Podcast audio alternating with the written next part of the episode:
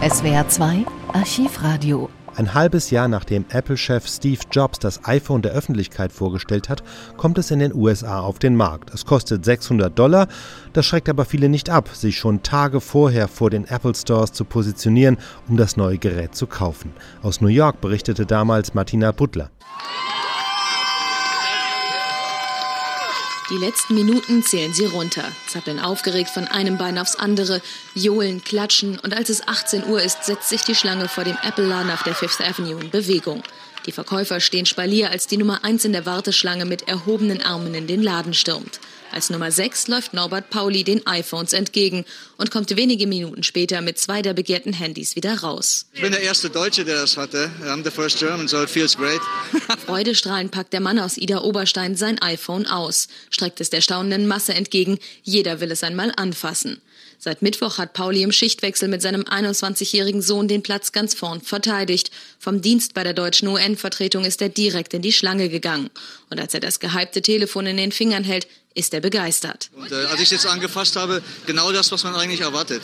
Super, liegt super in der Hand, leicht, nicht so, nicht so ein Taschenrechner, sage ich mal, wie so ein Blackberry. Und äh, wenn es das alles so macht, wie es die Werbung und die Animation verspricht, denke ich, ist es ein super Teil. Also das wird ein Renner, ohne, ohne Frage. Zum Verkaufsstart hat es an der Fifth Avenue auf jeden Fall schon dafür gereicht, dass die Leute einmal um den kompletten Block stehen. Auf der anderen Straßenseite mindestens nochmal so viele Schaulustige.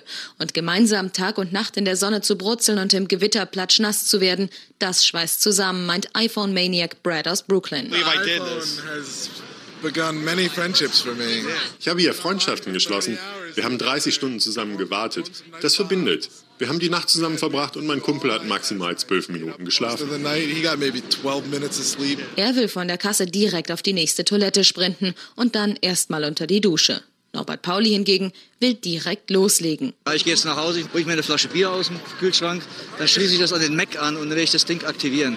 Doch nicht nur Norbert Pauli zieht glücklich ab nach Hause. Jeder in der Schlange, selbst die, die sich erst ein paar Minuten vor Verkaufsstart hinten angestellt haben, sollten ein iPhone ergattert haben.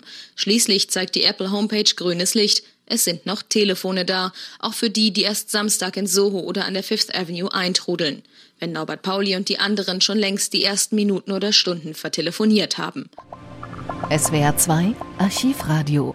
Viele weitere historische Tonaufnahmen gibt es, thematisch sortiert, unter archivradio.de.